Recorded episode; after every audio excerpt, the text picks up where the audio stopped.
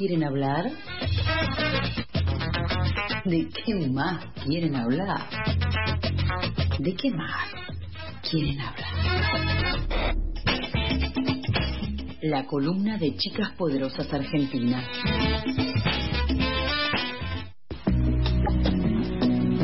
Es jueves, es fin de semana pasado y nosotros nos morimos de ganas de hablar y para eso traemos a la mejor en esta expertise. ¿Cómo estás, Majo? ¿Todo bien? Hola, ¿cómo andan? Los extrañé. Sí, estuviste, nos estuviste abandonando. bueno, sí, sí, vacaciones. Igual hoy también estoy desde transmitiendo desde Junín, la Uh, tierra Uy, qué bien. que nos ha criado amiga Sofía Maschio, así que Es verdad, es Sí, verdad. sí, ¿Y cómo, cómo te viene tratando Junín?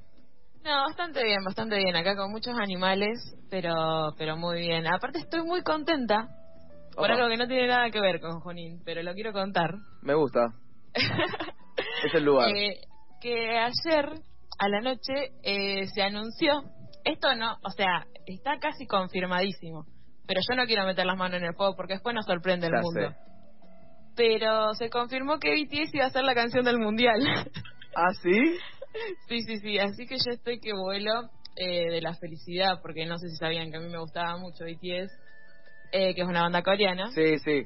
Que tuvi- tuvimos, Eh, tuvimos una columna.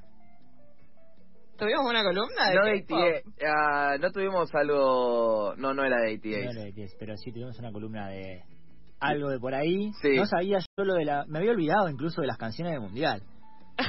Acabas de abrirme un panorama nuevo. Sí, ahora todos a escuchar Waka Waka hasta que salga la nueva canción. No, la verdad que, que fascinante. Em, pero bueno, hoy no vamos a hablar de eso igual. Todavía ¿No? no, voy a hablar de BTS. No Cuando me se animo confirme. a hablar todavía de todo eso. ¿Y de qué vamos a Eh, hablar hoy? vamos a hablar un poco de ciberfeminismo y violencia digital. Eh, seguramente saben que nosotros hace dos semanas tuvimos un festival en el Recoleta y tuvimos muchos talleres, entre ellos eh, uno de la tribu sobre armado de podcast y tuvimos eh, un conversatorio muy interesante sobre ciberfeminismo eh, en el que aprendí cosas nuevas y em, algunas cosas no tan nuevas pero que siempre el público se renueva entonces está bueno repasarlas. Y para eso estuve hablando un poco sobre, sobre todas estas cuestiones con Julieta Luceri, que es eh, una abogada y es parte de FENHAC, que es una fundación que se encarga de, mm, de hablar bueno de todos estos temas, eh, sobre todo teniendo en cuenta que se vienen acumulando como cuestiones eh, relacionadas con la violencia digital eh, y también como toda una discusión nueva sobre bueno, estamos en la era digital, cómo hay que intervenir ahí, eh, porque nada, como Internet todo muy libre siempre, y, y empezamos a ver que, bueno, ahí pasan varias cosas que no están buenas, ¿Violencia eh, digital es ciberbullying? puede estar relacionado, hay, o sea, yo creo que acá, ah, no, yo creo no, en realidad, acá lo vamos a enfocar más a una cuestión eh, sobre el colectivo de mujeres y Ah, la comunidad LGBT, pero sí, también podemos hablar de ciberbullying. De hecho, em, Julieta tengo entendido que está muy relacionada con infancias en su laburo como abogada, así que pero a mí esta, esta columna va a ser como una introducción y que va en varias partes vamos a poder ir hablando de, de diferentes cuestiones.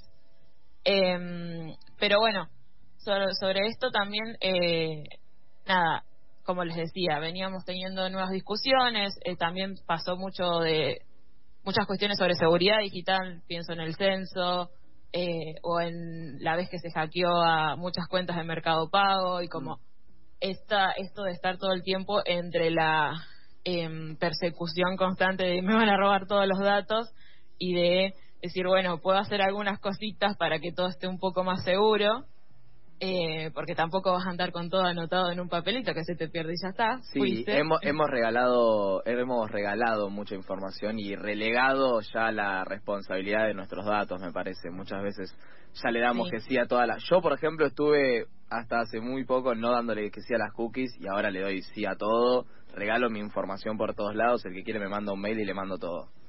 Atención, tema fechas. Tipo, Sí. 80 a principios de los 90, como ciberfeminismo, principios de los 90, me parece un montón, pero bueno, wow. Sí, sí. Eh, a mí también me pareció dejar conceptos lugares como cuando hablo para la fundación. Y el activismo tiene que ver con la incorporación del feminismo en el hacktivismo. Y esto supone, como el hacktivismo como movimiento político, poner de resalto, denunciar que en la era digital las mujeres como eh, usuarias en la comunidad digital sufrimos una doble opresión. Por un lado, la opresión que sufre cualquier persona en general por parte de los gobiernos y los organismos de eh, las órbitas de poder económico en cuanto al uso de las tecnologías y por otro lado la opresión que sufrimos nosotras como mujeres también en la era digital, que tienen que ver con la, violencia digital, con el machismo en el uso de las tecnologías, con la brecha digital de género. Es una palabra nueva esta de hacktivismo, no la he escuchado nunca. No, yo tampoco, la aprendí hace dos semanas. Eh, es, es increíble todo, todo, todo el mundillo. Y esto también ahí habla de, bueno, la, la necesidad de empezar eh, a, eh, que organizaciones empiecen a plantear, bueno, o, movimientos sociales empiecen a plantear hacia, bueno, los gobiernos o el Estado la necesidad de como cubrir un poco la, a las personas dentro de esta nueva era nuestra que es la digital que en la que estamos súper inmersos y en la que, bueno, como decíamos al principio, ni pensamos en cuando le damos los datos y cada vez estamos más eh, expuestos, sin dejar, o sea, esto, o sea, hoy no podemos vivir casi sin eh, estar dentro de las redes sociales o, todo el mundo digital en, general. O sea, yo, no sé, casi todas las cosas las hago desde la desde la computadora o el celular Sí, hubo una transformación también que no deja de ser una necesidad para el estudio, para el trabajo, para absolutamente todo. O sea, ya en su momento cuando se declaró acá como servicio eh, público, también un poco la discusión era esa. Bueno, sí, ya no es una situación, bueno, si no tenés internet no lo puedes pagar, no tengas. No, no es, o sea, ya hay una brecha digital que te abre la posibilidad a estudiar de determinada manera o no, a trabajar de determinada manera o no. Eh, y esto que decías vos, también qué difícil, porque no dejan de ser plataformas que son tipo más grandes que los estados y que van por todos lados, no es algo que pasa solamente acá.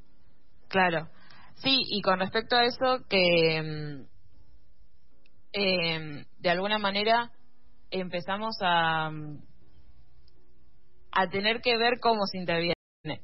Entonces, eh, le pedí también que cuente un poco eh, si los estados deben, porque también surgen esas discusiones, si el Estado tiene que intervenir o no, por bueno la privacidad, la individualidad, todo eso, que en Internet está como muy muy presente también el tema del anonimato ahí, que bueno, todo el, cualquiera hace lo que quiere con, con su vida y su, su anonimato en Internet.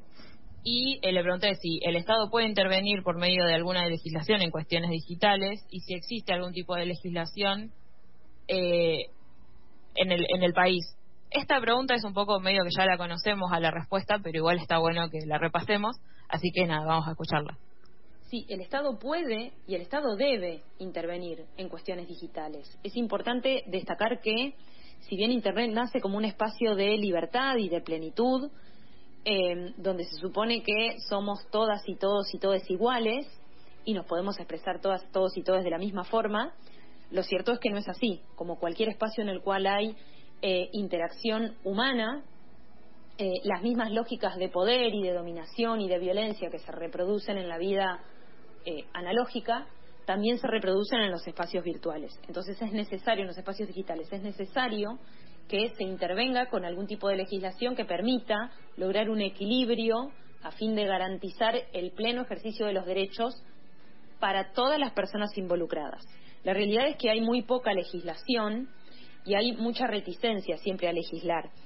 Particularmente lo que, en lo que trabajamos desde la Fundación desde hace más de cinco años eh, y que tiene que ver estrictamente con eh, violencia digital, nosotras creemos que es necesario establecer algunas regulaciones que contemplen, primero que reconozcan la existencia de la violencia digital y que eh, propicien una herramienta para su eh, prevención o para la sanción en aquellos casos en los cuales se eh, dan supuestos de violencia digital. En este sentido, creemos que es necesario eh, que se regule sobre algunos delitos que tienen que ver con violencia digital hacia las mujeres, como la difusión no consentida de material íntimo y el acoso virtual.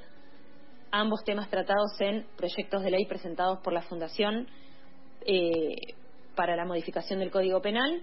Y también creemos que es importantísimo que se reconozca por parte del Estado argentino a la violencia digital como un tipo de violencia hacia las mujeres en la ley marco, en la ley de protección integral hacia las mujeres y en función de lo cual también hemos presentado un proyecto de ley que está ahora esperando su debate en la Comisión de eh, Mujeres y Diversidad en la Cámara de Diputados y Diputadas de la Nación. Bueno, ahí es muy interesante esto, que lo último que decía sobre el proyecto de ley que habían presentado, yo por lo menos no sabía que existía un proyecto de ley, que ya estaba en discusión y todo eso. El proyecto se puede leer en las redes de FenHacks, que ahora, mientras sigo hablando, se las voy a buscar para que las, las puedan ir siguiendo a la página, porque está muy interesante realmente, porque eh, brinda también un montón de consejos sobre seguridad eh, digital y también sobre estos nuevos términos que estamos aprendiendo ahora. Las redes son FemHacksAr, eh, hack como hack de hacker, Em, y por último, eh, le pregunté si existían algunos eh, casos o fallos en el país que sirvan como antecedentes para intervenir en cuestiones digitales cuando no hay una legislación que nos eh, proteja más integralmente. Y esto nos decía.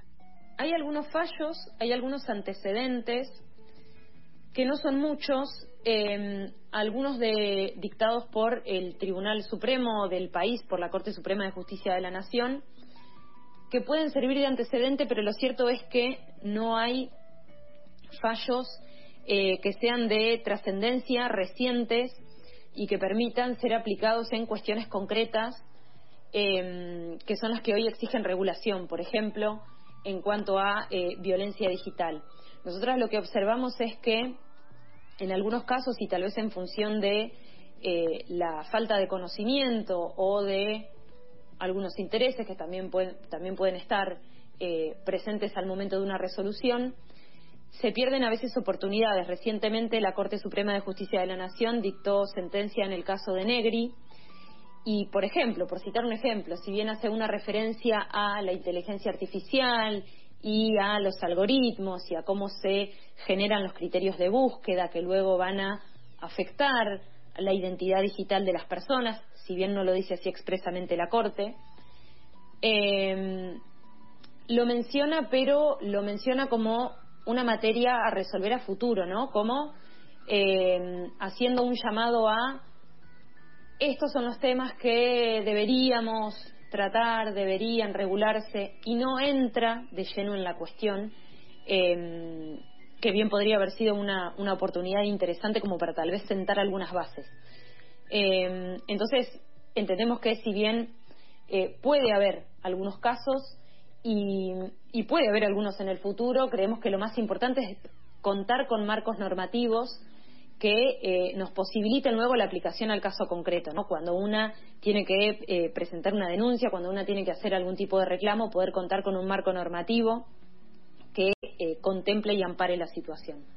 A mí me hace pensar, Majo, esta situación del audio anterior y también de este, de que más allá de que es bastante difícil, pero no por eso no hay que dejar de hacerlo, el tema de legislar sobre el uso, más allá en Internet, más allá de redes sociales en particular, eh, pero bueno, hace un tiempo tuvimos un caso de la actual vicepresidenta que en Google figuraba como ladrona y que llegó a la justicia y que fue, para mí es una persona que básicamente no da puntada sin hilo porque también fue un poco discutir como, bueno, tampoco vale todo en Internet, pero es una discusión que hay que dar porque la verdad que lo veo bastante difícil y habrá que pelearlo y hacerlo por eso, pero cómo eh, el aparato de Estado argentino le puede llegar a poner legislaciones hoy por hoy a Google, por ejemplo, en esa situación. Además es una cuestión de que la casa, la casa madre o, el punto fijo en donde se debería legislar a estos grandes medios como Facebook, YouTube, Instagram no están dentro del país. No están dentro del país. Entonces no pueden uh,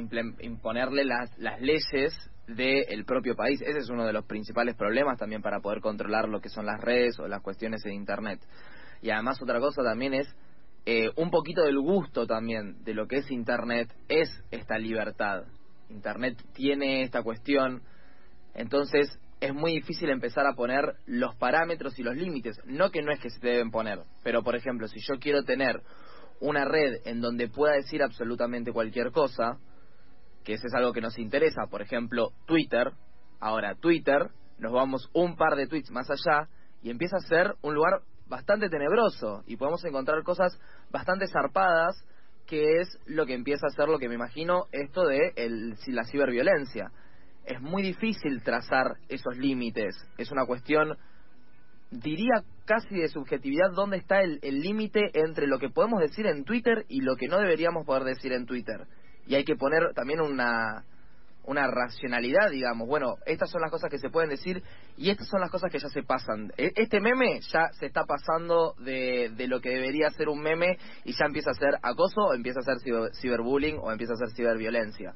Es como algo muy que hay que armar una estructura y un aparato bastante zarpado como para poder diferenciar y empezar a poner los límites.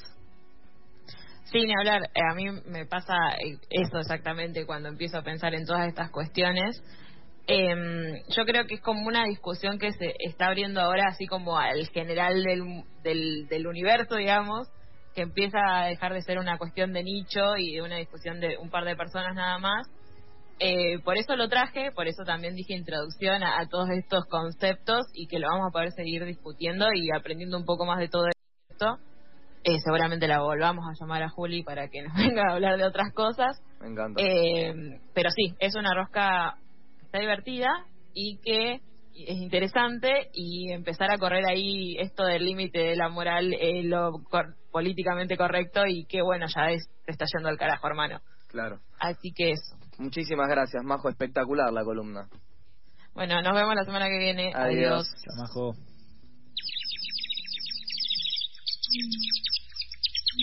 ¿Madrugaste o seguiste de largo?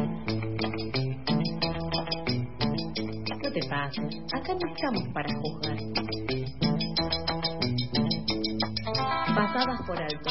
Tu cuota diaria de empatía.